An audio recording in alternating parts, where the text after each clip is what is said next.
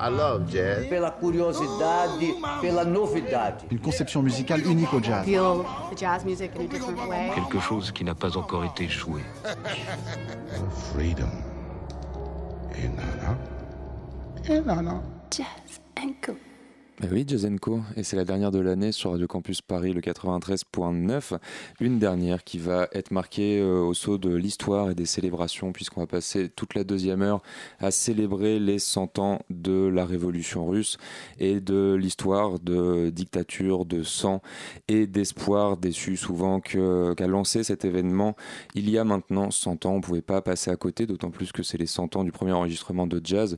C'est dire si l'histoire parfois est bien faite. Et euh, avant ces célébrations, en deuxième heure avec Philippe, Olivier et Martin, nos chroniqueurs habituels, on va célébrer euh, la musique euh, intéressante, la musique captivante, la musique qui se joue aujourd'hui à Paris avec Julien Ponviane, notre invité de la soirée. Bonsoir.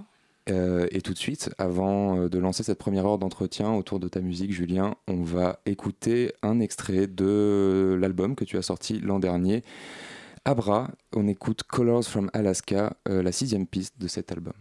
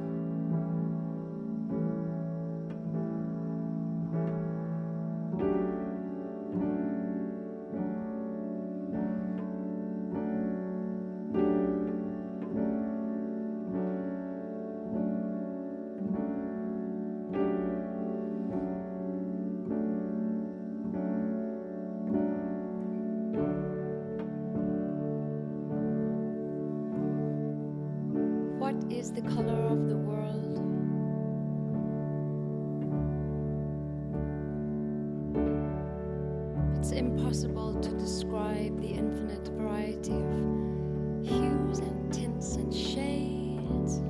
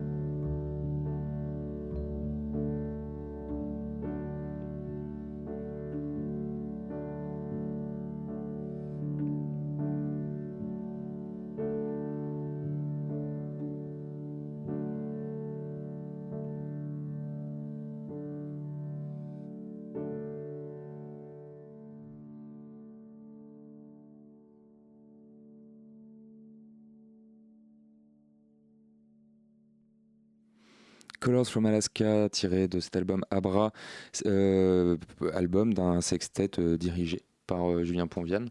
Euh, oui, t'es bien directeur. euh, Enfin, Ouais, c'est moi, qui- moi ouais. m'occupe de ce groupe, on peut dire. Ouais. Et euh, on va tout de suite citer les musiciens. Donc Lorraine Kitzela à la voix, Anna Marshall au violoncelle, Francesco Diodati à la guitare, Alexandre Herrer au clavier et Matteo Borton à la basse. Et euh, tout de suite, moi, je voudrais euh, savoir, parce que je ne sais pas du tout, je, sais, euh, je connais pas d'autres enregistrements de Lorraine Kinsella, et vraiment, je trouve que c'est une voix assez incroyable. Donc, Ouais, Lorraine, elle est assez incroyable. Ouais, on la connaît peu en France, mais là en ce moment, euh, finalement, elle est avec Anne Passeo. Elle remplace Leila Martial dans Circles pour quelques dates. D'accord. Donc peut-être ça va la...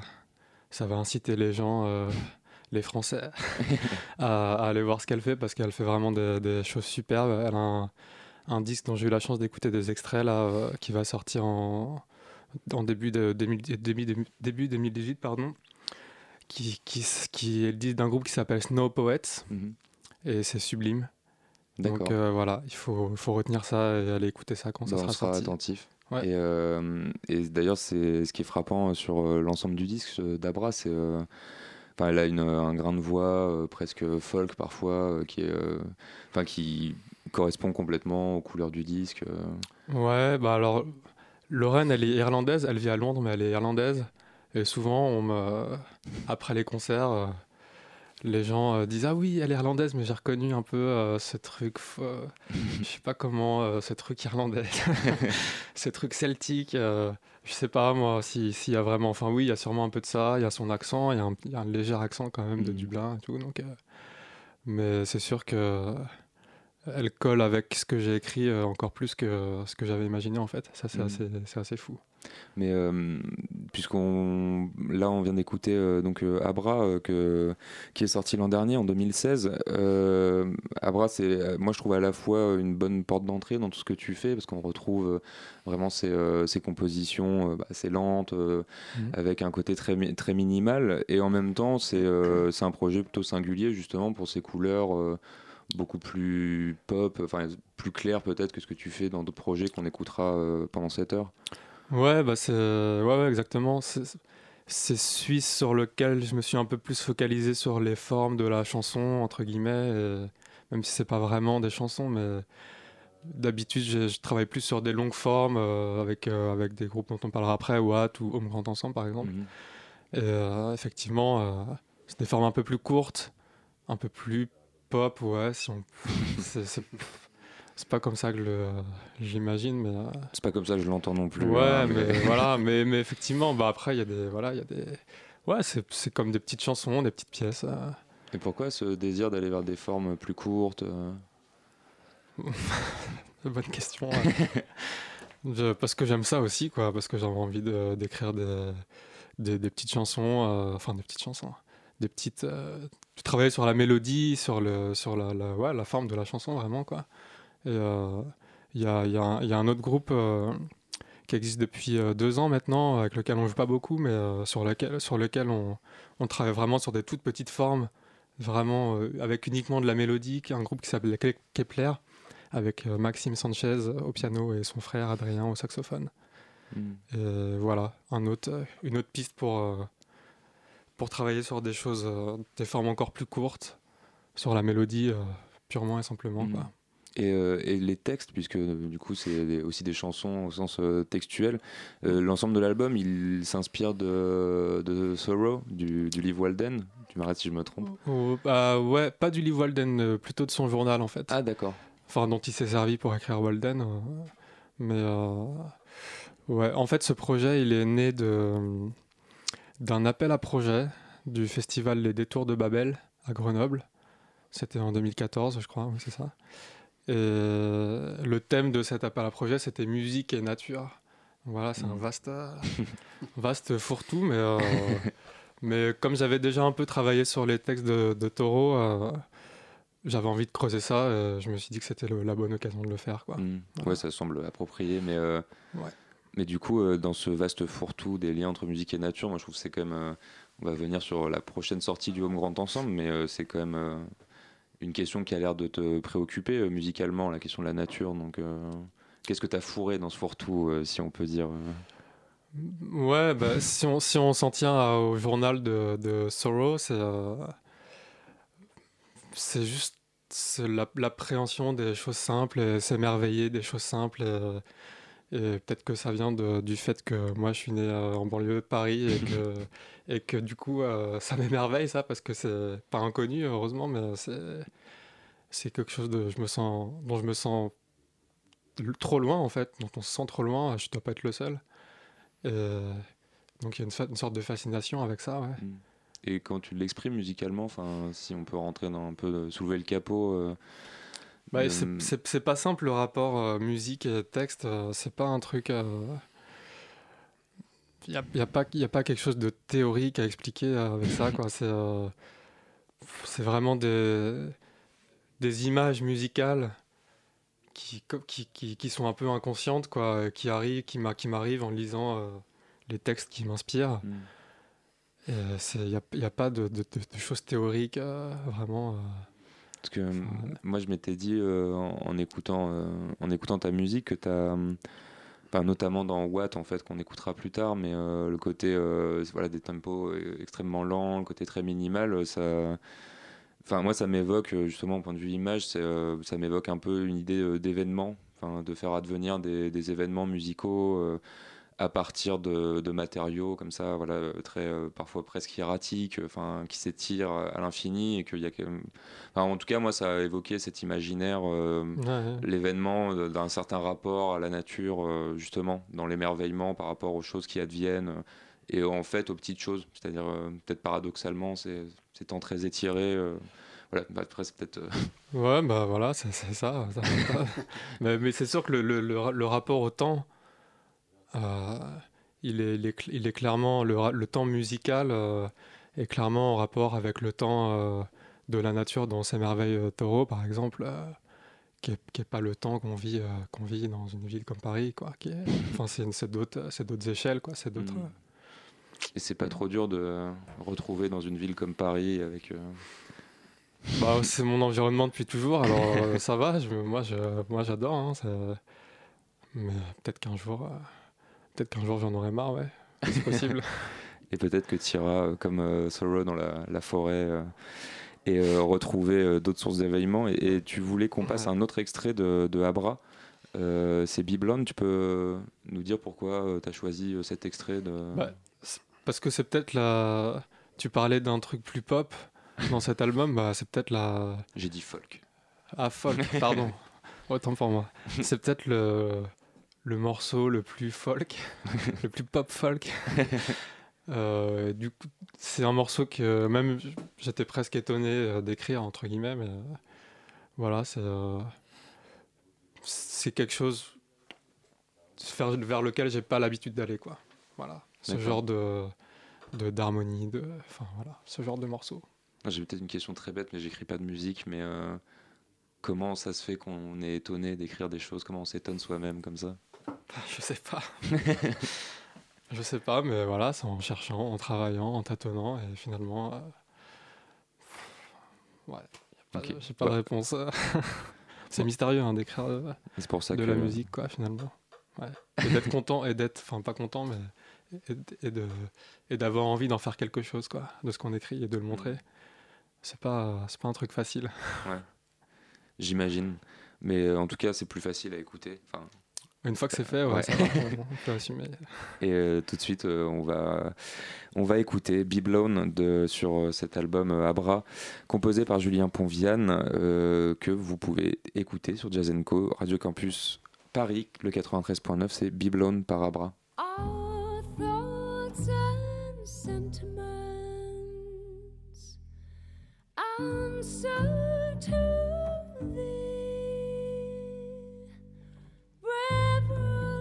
Revolutions of the seasons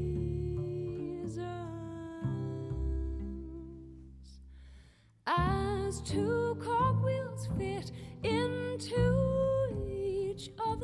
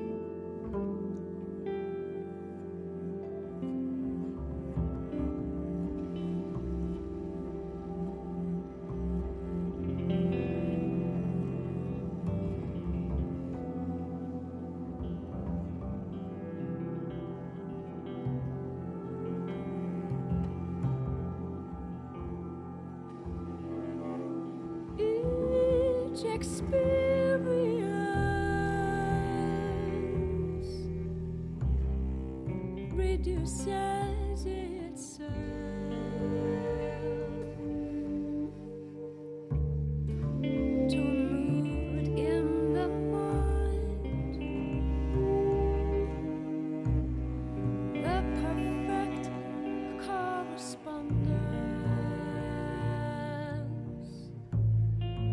of nature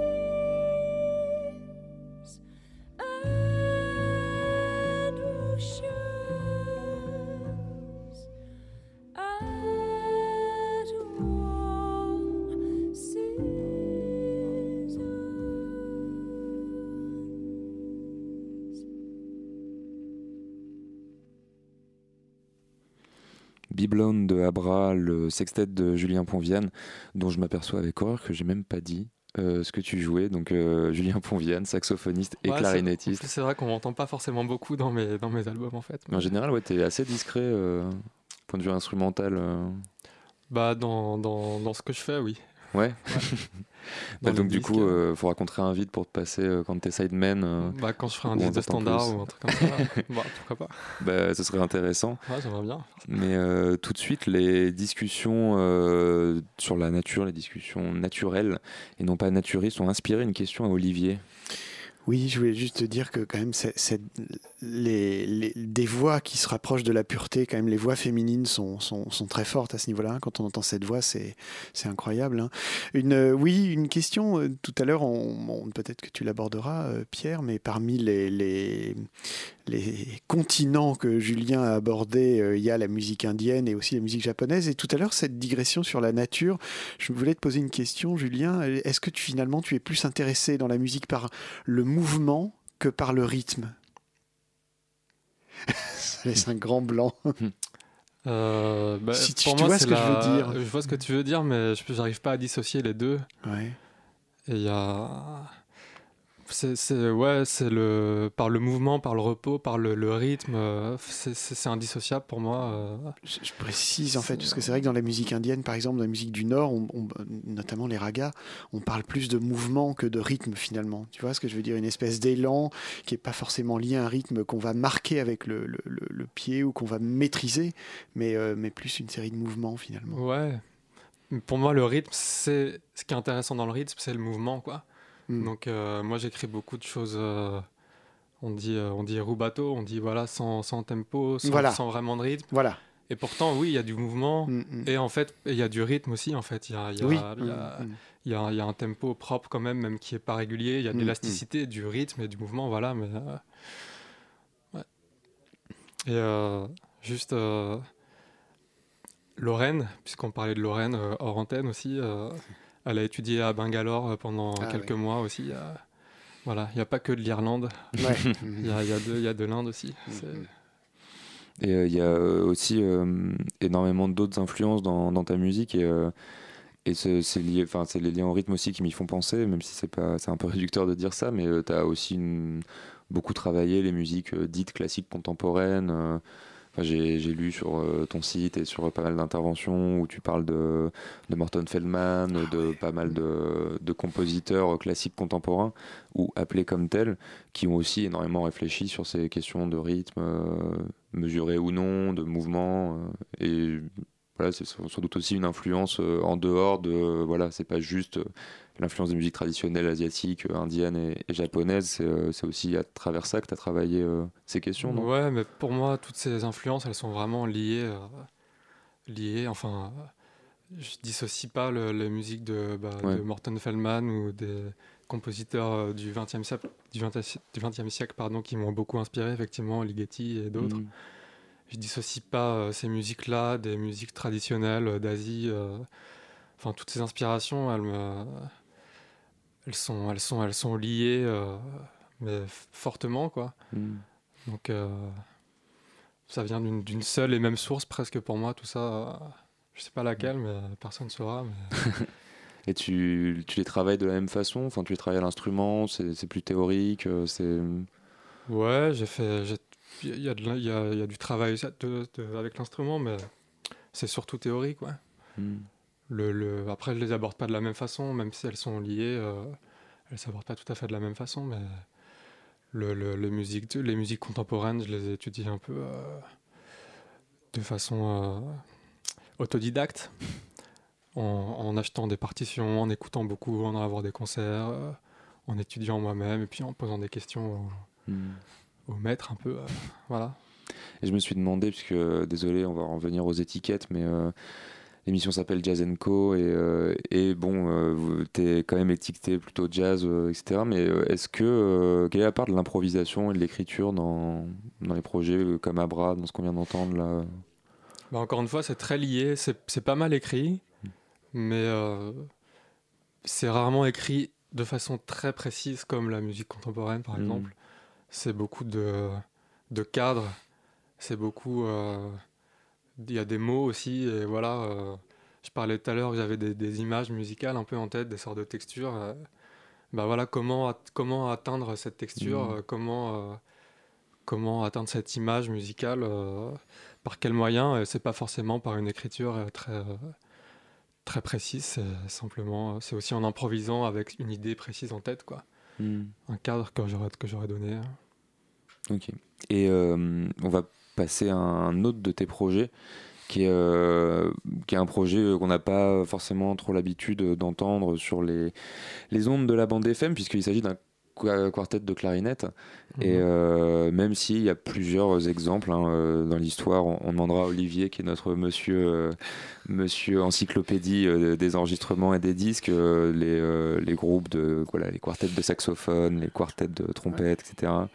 Mais euh, là, il s'agit d'un quartet de clarinette donc, qui s'appelle Watt, euh, W-A-2-T, que tu formes avec euh, Jean-Brice Godet, Antonin Triwang et Jean Douce Tessier. Et, euh, et vous avez sorti donc un album il y a trois ans maintenant qui, qui comporte une plage de 77 minutes. Et, euh, 06. 06. C'est le titre de l'album aussi. C'est important à préciser. Effectivement, 77 minutes 06. Euh, et là, c'est vraiment, là, c'est vraiment du drone quand même.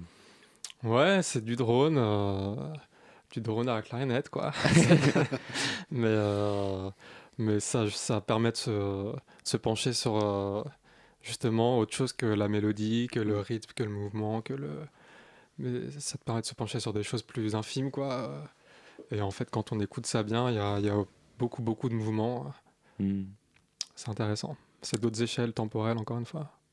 Et c'est-à-dire là, du coup, je reviens à ma marotte, mais c'est c'est improvisé ou vous êtes donné des, des formes euh, Bah voilà, encore une fois, c'est improvisé à l'intérieur d'un cadre très précis, d'une euh, d'un objectif euh, de assez précis. hmm.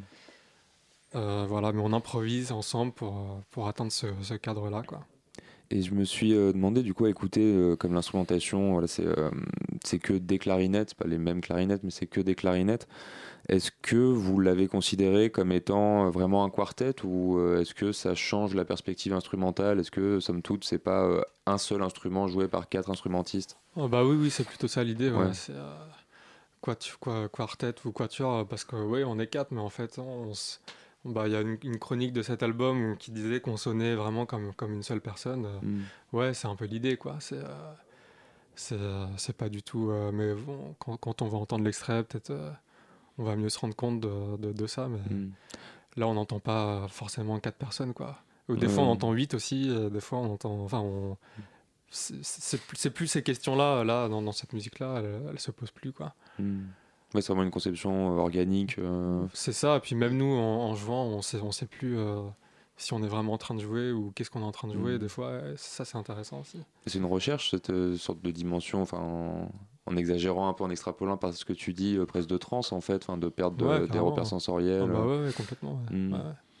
Eh ben, on va peut-être écouter tout de suite que les auditeurs et auditrices de Jazz Co se fassent une idée. C'est euh, Watt. Donc, euh, encore une fois, il n'y a qu'une piste, mais tu nous as préparé un extrait. euh, Est-ce que tu peux expliquer juste pourquoi cet extrait-là non, je peux pas expliquer parce que ça aurait pu être, n'importe où dans, l'album à peu près, mais, mais voilà, il se passait des choses euh, peut-être plus radiophoniques ou pas. Parce qu'effectivement, c'est des musiques qu'on n'a pas forcément l'habitude d'entendre à la radio, euh, mais on est très content de pouvoir euh, nous les diffuser avec cette liberté-là. On écoute tout de suite un extrait de 77 minutes 06 par Watt avec Jean- Julien Ponviane, Jean-Brice Godet, Antonin Triwang et Jean Doustessier. Thank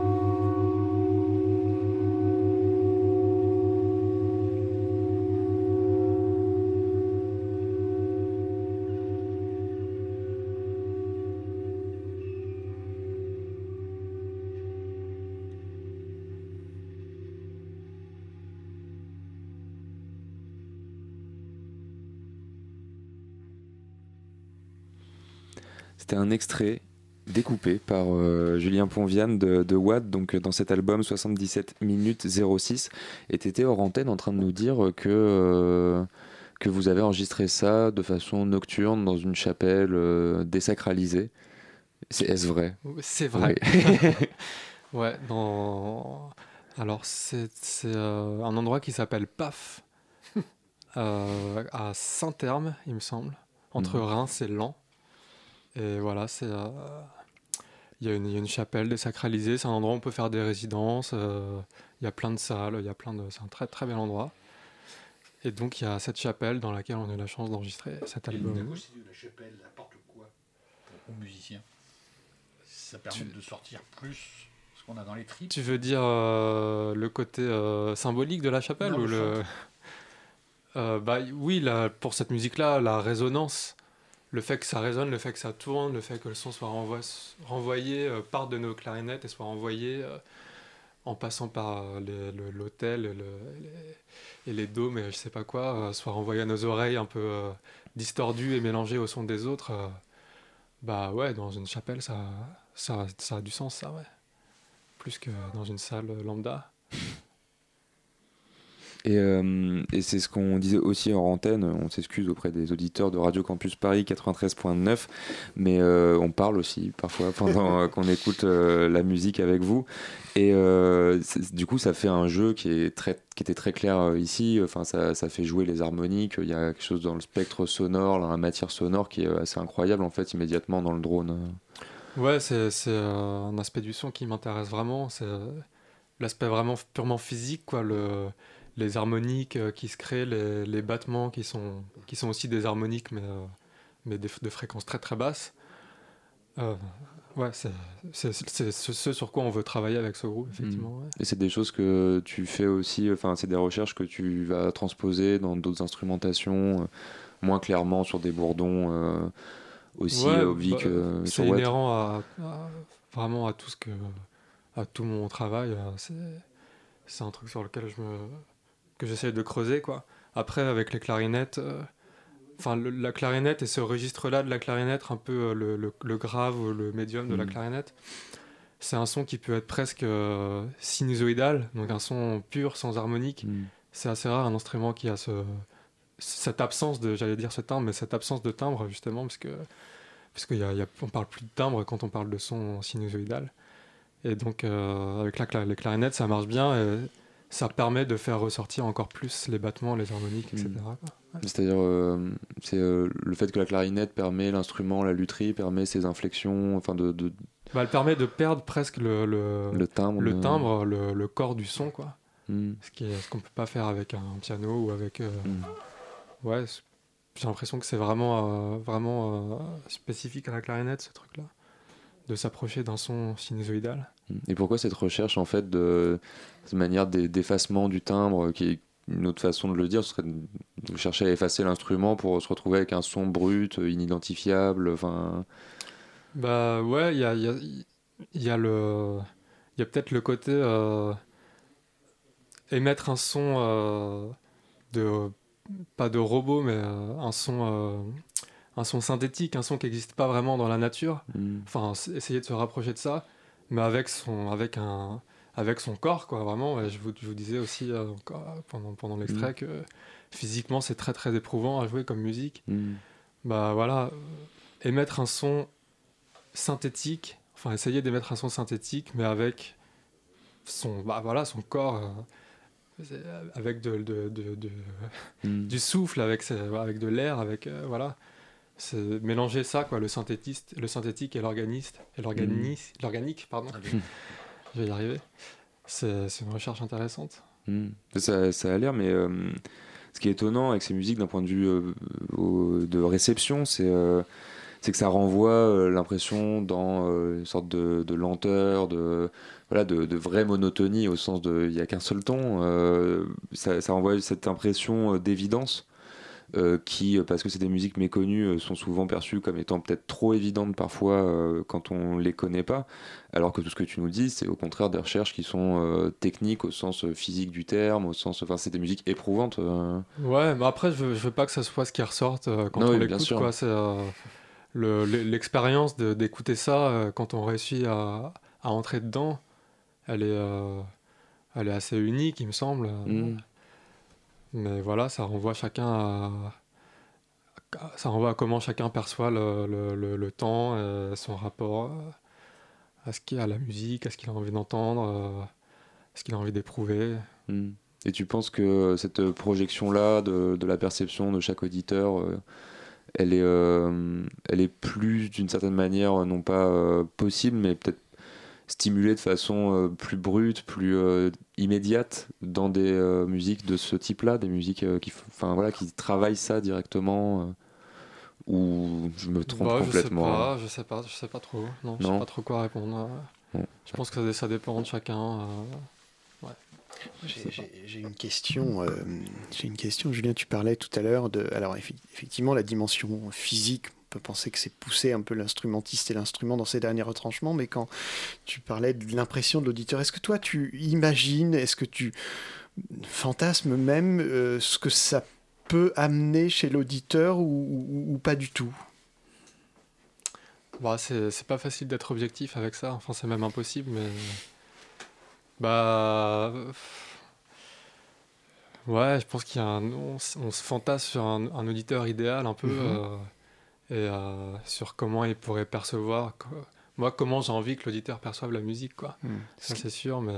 Ouais. Ce qui veut dire de pas que trop y penser. Ouais, ce qui veut dire que finalement, tu n'es pas seulement, quand tu joues cette musique avec ce groupe-là, tu n'es pas seulement préoccupé par la condition, que ce soit euh, physique ou émotionnelle, du joueur, mais aussi l'auditeur à un moment, euh, il, il a, il, a, il, a cette, il a cette place, en tout cas dans ton imaginaire. Ah bah ouais, il est, il est- on le- enfin moi, pour moi, elle n'existe pas euh, sans, sans le partage, quoi, cette musique, vraiment. Mais enfin, toutes les musiques, mais c'est- c'est un lieu commun de dire ça, il me semble. Mais c'est euh, l'expérience, on la vit ensemble avec le- les musiciens de, de Watt et même de- avec les autres groupes. Mais Mm. avec Watt et le public, on, on vit ce truc ensemble. Pour moi, il y a vraiment un- un- une expérience euh, mu- mutuelle, quoi. Ouais, Mais- Moi, j'aurais une autre question. Parce qu'il y a quelques jours, j'ai écouté les motets de la Sus et ça me fait pas mal penser à ça. Ce que- ce qu'on vient d'écouter. là. Ouais, bah. C'est les, les voix qui sont un peu dans la monotonie, monotonie justement. Bah moi j'adore ça, hein, mais, euh, c'est pas une influence euh, directe de, de la musique de Watt, mais euh, bah voilà, ça me fait penser à, j'ai évoqué ça brièvement, mais cette sorte de source qui pourrait y avoir une source commune, un peu organique à toutes les musiques. euh, bah voilà, quand on écoute euh, cette musique, on pense à de la musique médiévale, même si elles ont aucune, euh, aucun lien de parenté, et en fait bah elles en ont un quand même forcément. bah voilà. Et c'est pour ça que tu disais que c'était un lieu commun, mais c'est plutôt pas mal que la musique soit un lieu commun. Et on va passer à, à autre chose pour euh, essayer de percevoir ce, ce commun, ce lieu-là, avec euh, un album qu'on a déjà euh, beaucoup évoqué dans Jazz Co cette année, cette saison. C'est le 11h11 Orchestra, mais là c'est le 11h11 Orchestra qui joue une composition de Julien Ponviane, inspirée librement des œuvres d'Alvin Lucière. On écoute tout de suite euh, This is Where the Sea Ends, composé par Julien Ponviane pour le 11h11 Orchestra.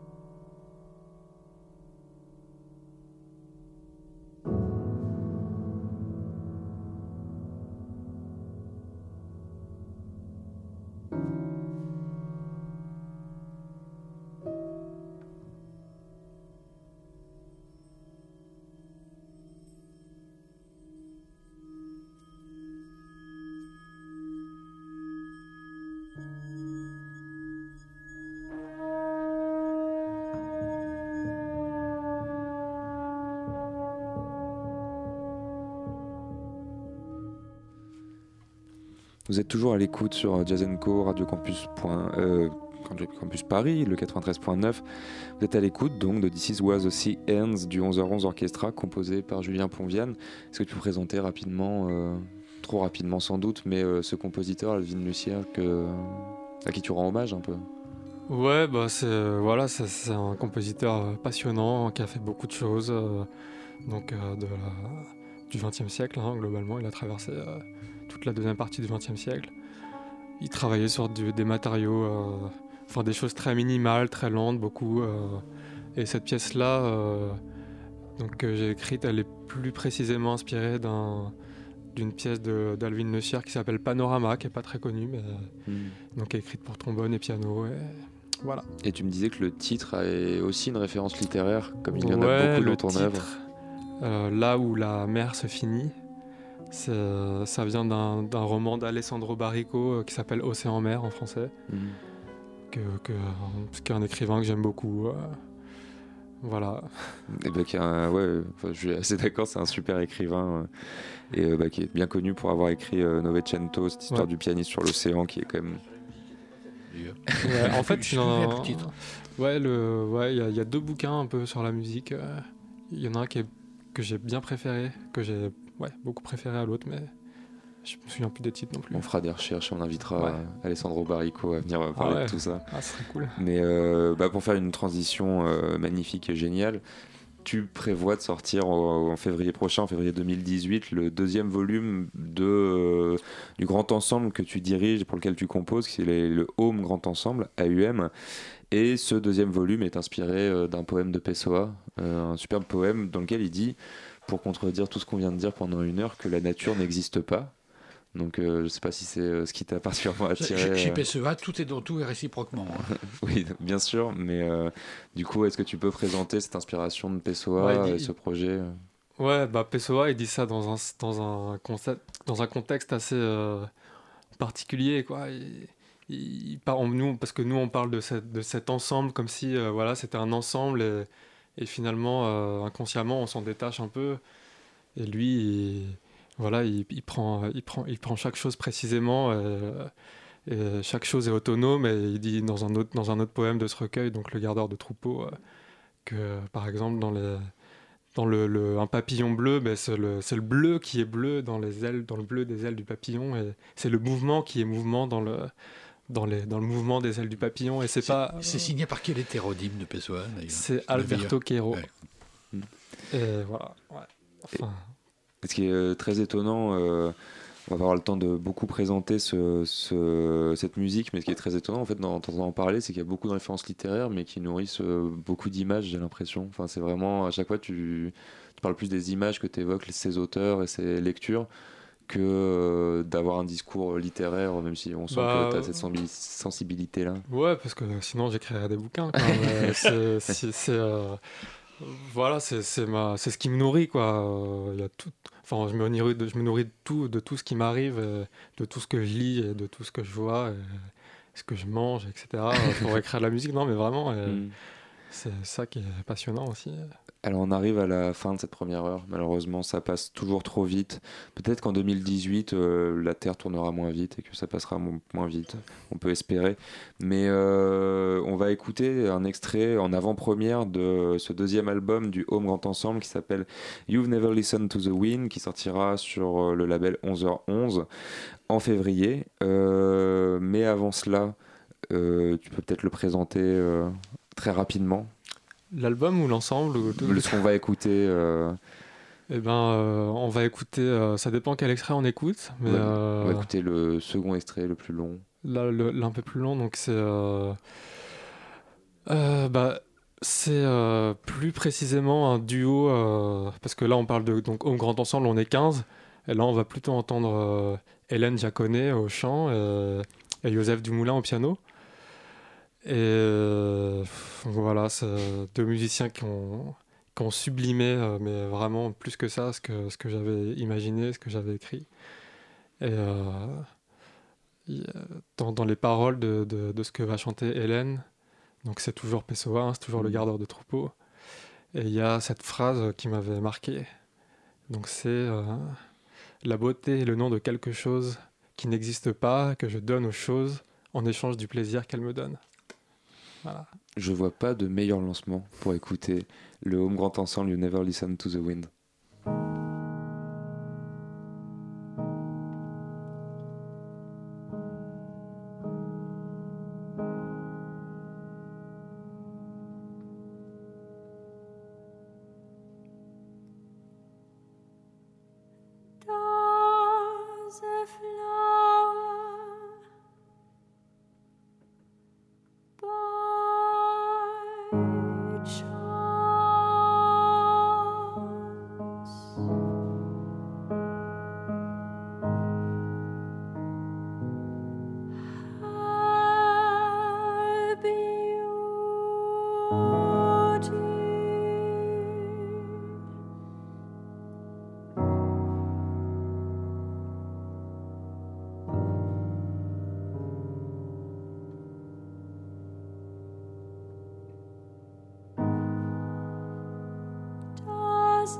joy.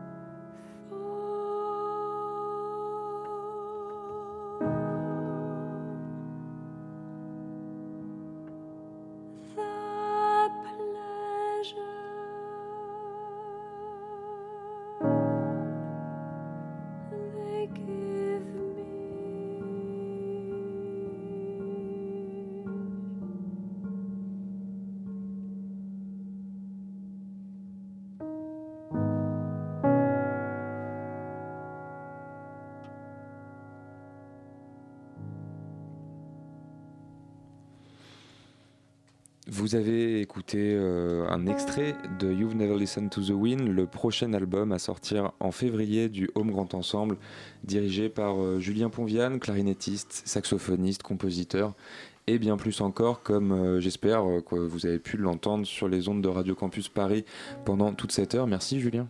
Bah, merci à vous. Merci beaucoup. Est-ce que tu as des concerts où on pourrait venir te voir en région parisienne, des annonces entre autres Enfin, outre, c'est la sortie de ce Bah très bel album. La sortie de, donc de, de cet album de Home, euh, ça- donc le 23 février, il y aura un concert un mois plus tard, le 24 mars, au Passerelle, une superbe salle à Ponto Combo en Seine-et-Marne, à 20 bornes de Paris, euh, avec euh, plein de choses autour, avec un gamelan, avec euh, Oxide, un autre groupe de 11h11. euh, ça va être une chouette soirée. Et puis on a écouté euh, 11h11 Orchestra, donc il y a le, le deuxième volume de, donc le deuxième disque en fait qui s'appelle Volume 2. Mhm. Et Il y a un concert, j'ai noté ça en mai au studio de l'Ermitage, le 16 mai. Voilà. Eh ben, écoute, on essaiera d'être très actifs sur les réseaux sociaux pour euh, informer nos auditeurs, nos auditrices de toutes ces nouvelles, parce que voilà, vous aurez compris, vu la programmation de l'émission, que il y avait quelques personnes qui aimaient bien ce que vous faisiez à 11h11 autour de la table et dans le studio. Euh, et vous aurez compris aussi qu'on vous invite à aller euh, voir de plus près, écouter de plus près euh, tout ce que tu fais, Julien, parce qu'on a pu que écorner euh, l'épiderme de la surface du superficiel et qu'il y a beaucoup d'autres choses euh, à écouter dans, voilà, dans tout ce que tu fais en leader ou, ou non. Et on te remercie encore d'être venu sur euh, à Jazz Co sur Radio Campus Paris. Merci. Jazz Co. Radio Campus Paris. Eh bien oui, puisque c'est les deux- c'est maintenant la deuxième heure, c'est l'heure des chroniques. Alors je vous avais promis une heure à base de euh, totalitarisme soviétique. c'est dire si c'est engageant pour finir cette année 2017 et célébrer les 100 ans de la révolution soviétique, de la révolution russe. Mais bon, esprit de contradiction oblige, Philippe, tu as décidé de commencer par Cuba, ce qui va pour le côté dictatorial, mais bon, c'est pas tellement dans l'esprit du centenaire. Disons que tu m'as imposé Cuba. Mais c'est pas, c'est pas avec regret. Donc, le fil C'est conducteur. en lien avec le, le côté stalinien. Le, le fil conducteur, bien sûr, c'est c'est le côté euh, révolution et c'est aussi le. Je m'entends pas du tout dans mon casque, voilà, c'est mieux. Le côté révolution et le côté euh, Parti communiste. Parce que le Fidel Castro arrive au pouvoir le 1er janvier 59 et crée le Parti communiste en 65. Alors il faut reconnaître que les révolutionnaires cubains sont un peu plus rigolos que les, les, les révolutionnaires et les, et les Brejnev qui étaient, et les Khrouchtchev qui étaient au pouvoir euh, en Union soviétique. Le, moi je dirais il y a trois, symboliquement parlant, trois, trois mots qui pourraient caractériser la révolution euh, cubaine. C'est la barbe, le béret et la parole les discours fleuves de Fidel Castro, qui il était avocat quand même à la base hein, et de formation, et il aimait bien faire des... C'était pire que Brejnev, c'est-à-dire que ses, discours duraient 7 heures. Le, le, c'est aussi une volonté de, de dire, moi je détiens la vérité, et la parole, mais je la donne pas aux autres, parce qu'il faut quand même pas, quand même pas exagérer. Le, alors on va... disons que je les, je les trouve un peu plus rigolos. C'est vrai que les guerriers héros ont aimanté plus de sympathie en Amérique latine et chez les intellectuels français, quand ils sont arrivés au pouvoir. Au moins en un premier temps, parce que 57 ans après, il n'est pas interdit de se poser des questions et d'avoir euh, des regrets. Euh, bon, on n'est pas là pour jouer à l'historien, mais faisons quand même quelques rappels pour remettre rapidement en mémoire les faits. Le 26 juillet 53, 1953, une centaine de guerrilleros attaquent la caserne de la Moncada. C'est cette date qui donnera le nom au mouvement révolutionnaire, hein, qu'on appelle le mouvement du 26 juillet. Fidel écope de 15 ans de prison, mais sera exilé en 55 parce qu'il y a des gens ont poussé le Batista, le dictateur de, Cuba, à le libérer. Donc il va au Mexique. C'est là qu'il fait la connaissance de Che Guevara. Puis comme ils, avaient quand même besoin de bouger, donc ils repartent euh, sur, le, sur, sur l'île de Cuba et un nouvel échec en 56, repli dans la Sierra Maestra. Puis peu à peu, les idées révolutionnaires font leur chemin et le dictateur Batista fuit le pays le 31 décembre 58 et la République cubaine est prononcée le 1er janvier 59. Des réformes socialistes, en particulier sur le plan de la santé, de l'alphabétisation et de l'éducation musicale, sont mises en place et c'est toujours reconnu aujourd'hui, avant que soit créé en 65 le Parti communiste cubain. Bon, on n'est pas là pour faire de l'histoire, même s'il y a des historiens autour de la table. Nous sommes là pour illustrer musicalement l'époque. Alors pour cette illustration sonore, j'ai choisi deux artistes qui sont des vraies pointures. C'est Arsenio Rodriguez et Is- Israël Lopez dit Cachao. Avant d'écouter Arsenio Rodriguez, essayons de capter ce qu'était l'atmosphère des années 50. Et pour ceux que ça intéresse, on peut se reporter au livre di Guillermo Cabrera Infante, comme euh, Julien est toujours présent et qu'il aime beaucoup la littérature, il doit connaître, Trois tristes tigres, ainsi que Coupable d'avoir dansé le cha-cha-cha. C'est magnifique en termes d'écriture, c'est d'une modernité, c'est de la création de, langage, c'est fabuleux. Euh, c'est la peinture d'un monde trouble, torride et déliquescent, c'est le temps des cabarets, c'est le temps où Cuba est un peu le bordel des Américains, c'est le temps de la mafia, c'est aussi l'époque où le mambo et le cha-cha-cha inondent le monde. En parallèle de cette euh, patte sonore, mambo, cha-cha-cha, cette patte sonore endiablée de l'époque, il y a des musiciens comme Arsenio Rodriguez qui restent ancrés dans les rythmes ruraux de la guarija et les accents afro de la rumba. Il n'y a pas de secret. Arsenio Rodriguez était un descendant d'esclaves congolais, d'esclaves arrivés à peine 70 ans avant, hein, quand même. Il était né en 1911 et il disparaîtra à New York en 70. On l'appelait le Ciego Maravilloso. Pour une histoire triste, il était devenu aveugle à l'âge de 7 ans après avoir reçu dans la tête une ruade d'une mule. C'était un compositeur talentueux, il était aussi un virtuose du tresse, c'est une petite guitare, et des congas. Il est classé parmi les soneros, c'est-à-dire les spécialistes du son montuno. Venu de la campagne, il arrive à la Havane en 26, il côtoie les grands musiciens du Septeto Habanero, le premier grand groupe musical, instrumental de Cuba. Les musiciens du Septeto Habanero le poussent à créer sa propre formation en 40. Il émigre aux États-Unis en 58, entre autres pour essayer de, de, de, de voir s'il y a des possibilités de, soigner sa cécité, mais ce n'était pas possible. Il aura du succès euh, à New York. Il n'a jamais rompu avec son pays natal, mais quand le mambo arrive, son succès euh, tombe un petit peu. Je vous propose d'écouter Fiesta en el Solar.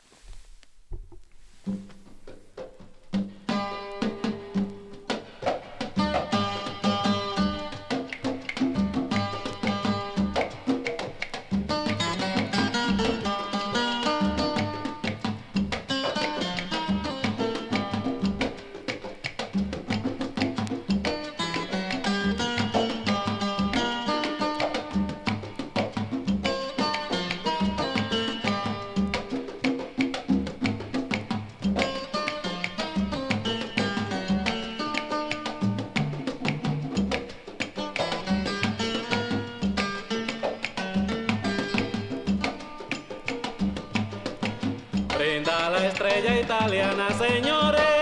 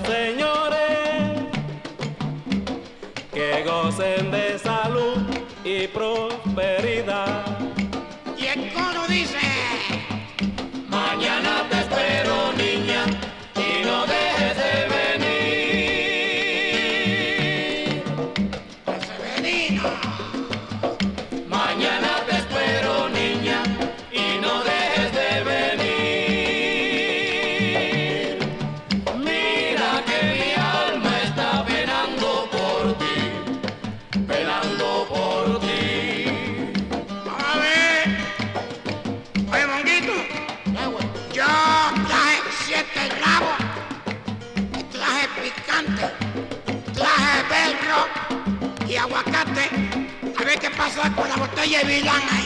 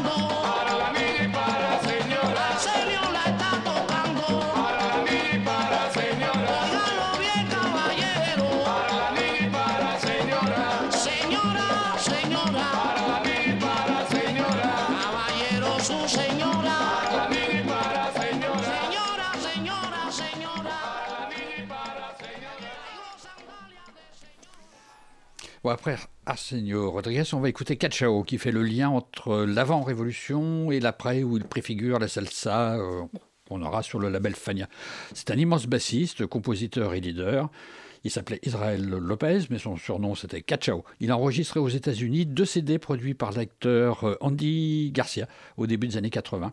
Il garde deux pieds dans la musique du 20e, naisse- euh, du 20e siècle naissant, avec, il fait appel à la danza, au au son montuno, au guaguancó et au bolero. Il fait aussi appel au chant yoruba, c'est très beau dans son disque euh, Master Session numéro 2. Avec les descargas, c'est-à-dire le nom cubain pour les jams, il emprunte les chemins du jazz. Dans ces disques bien représentatifs de l'écriture, de l'expression de la musique cubaine, on peut entendre des solos de flûte, des trompettes, les percussions, le tresse, le güiro, des violons et les voix aux intonations si particulières des chanteurs cubains. Tout est basé sur la confrontation, tension, étude. On écoute euh, le Sigue a Paquito si puedes, c'est-à-dire suivez Paquito de Rivera si vous en êtes capable.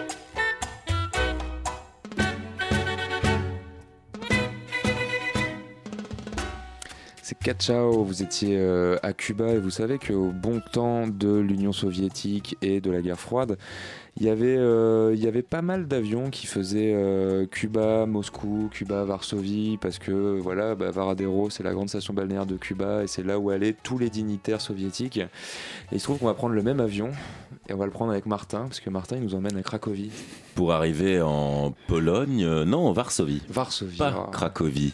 Varsovie, c'est l'endroit où a été enregistré un album de Zbigniew Namislovski. Quintet.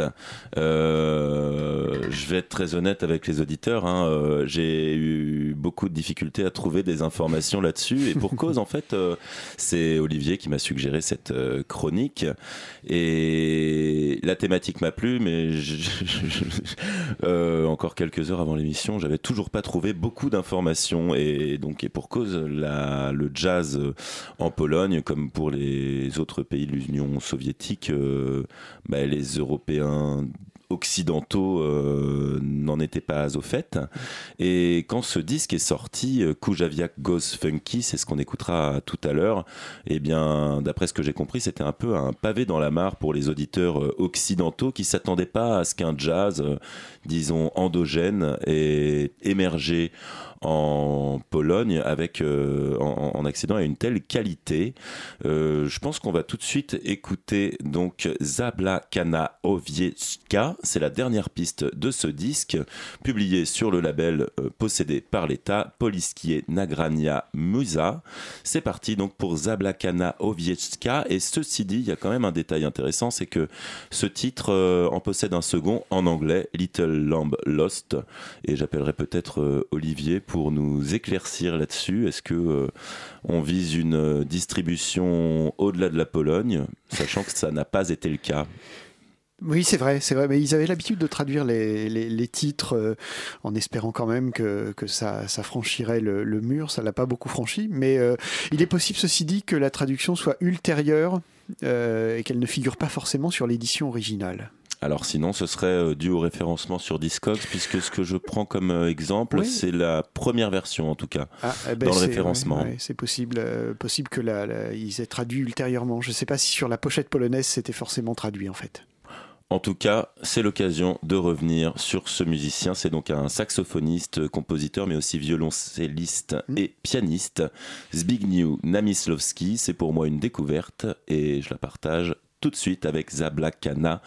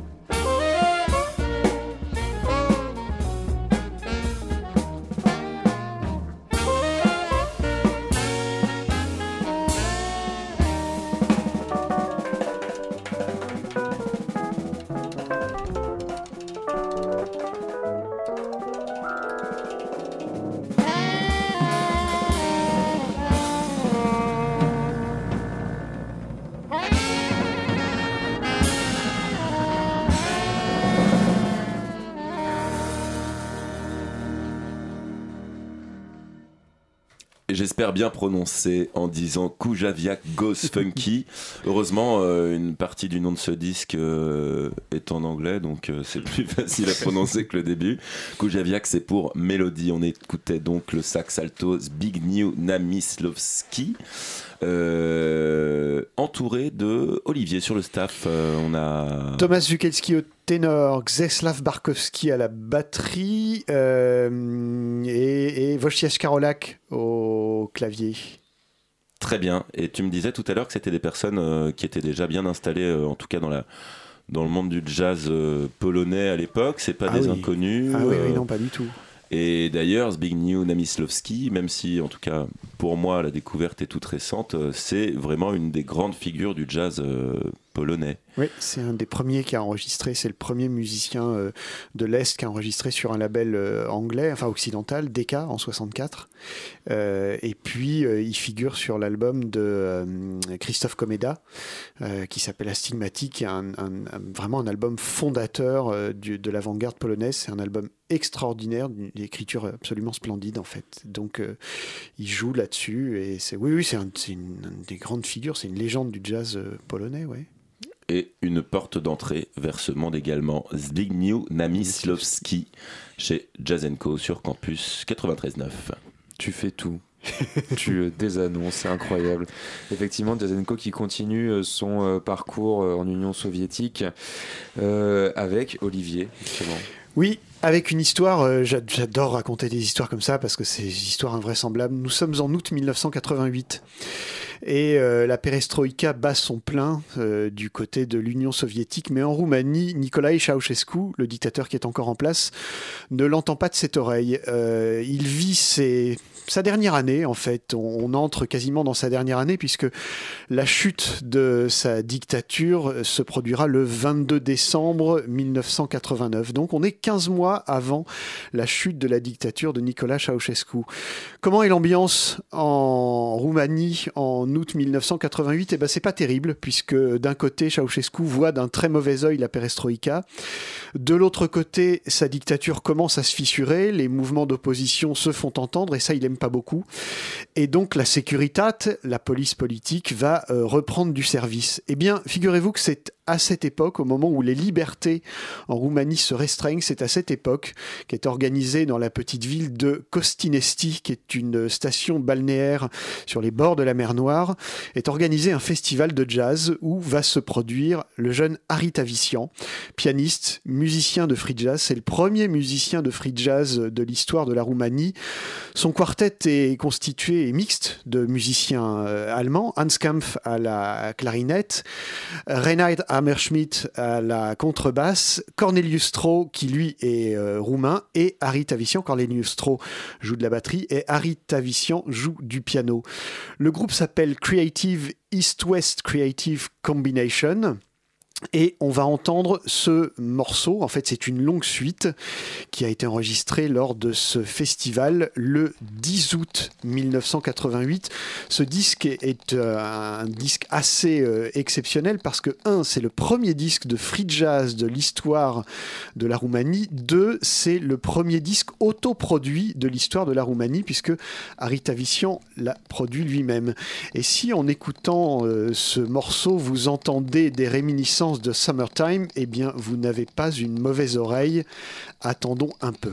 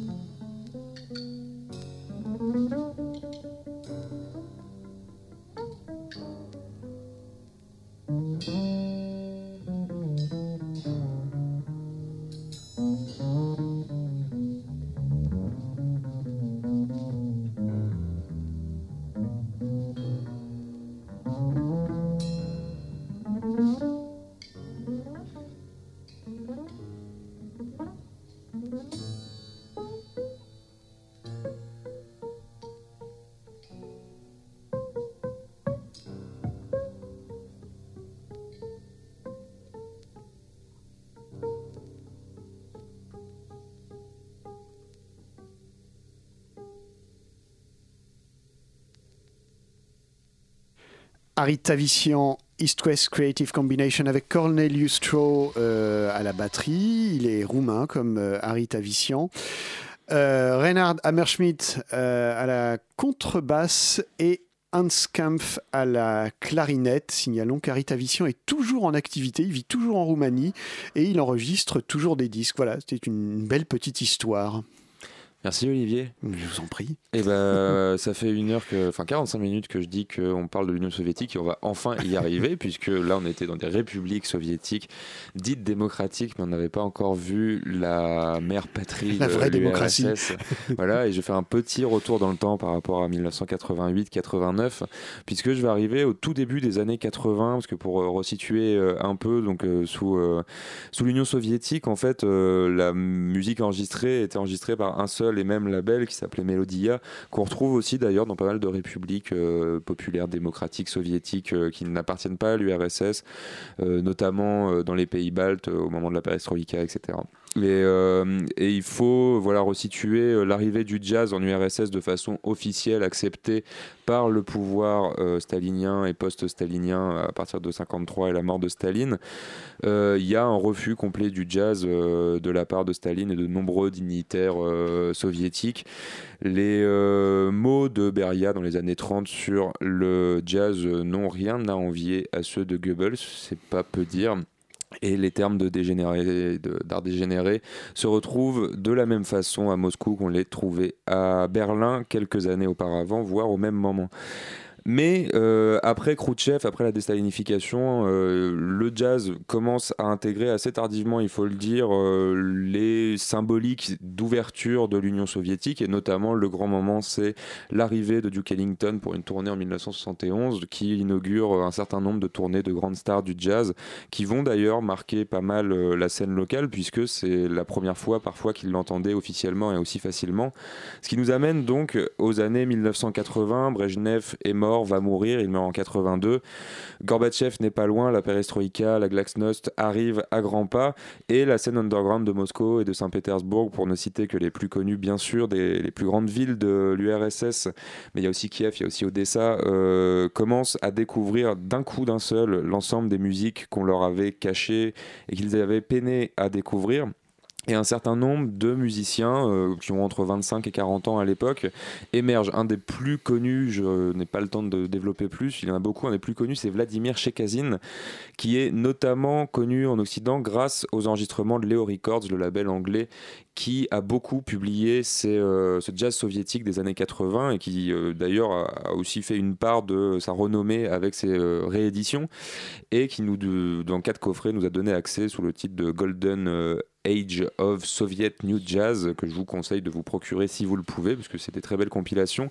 Et on retrouve donc ce big band de Vladimir Chekazin qui est quelqu'un qui a pu passer assez tôt à l'ouest des années 80 ce qui explique pourquoi il a joué avec des grands noms du free jazz occidental comme Mario Schiano notamment en Italie mais aussi il a joué avec Elsinger euh, enfin voilà il a une carrière internationale assez reconnue Moi, ce qui m'intéresse dans l'extrait que je vais vous passer c'est que c'est vraiment euh, assez euh, caractéristique de ce que j'ai pu écouter des années 80-90 dans ce- cette découverte du free jazz, du jazz, de- d'énormément de musique pendant la perestroïka. C'est en big band. Et ça s'appelle Pathological Music, ce qui annonce pas mal la couleur, puisque en fait ce- cette grande suite, donc musique pathologique, développe euh, énormément d'ambiance, énormément de références. Euh, franchement, on va du free jazz euh, au spiritual jazz le plus strataïste du monde, si vous me pardonnez cette comparaison un peu, voilà, comment dire, un peu lyrique, et jusqu'à des choses très groove. On écoute tout de suite pour avoir le temps de, se faire une idée. Donc, le, la partie 2 de la Pathological Music de Vladimir Chekazin, réédité chez Leo Records, mais qui avait été enregistré à l'origine pour Melodia, le label officiel soviétique, même si c'était jamais sorti. On écoute ça tout de suite.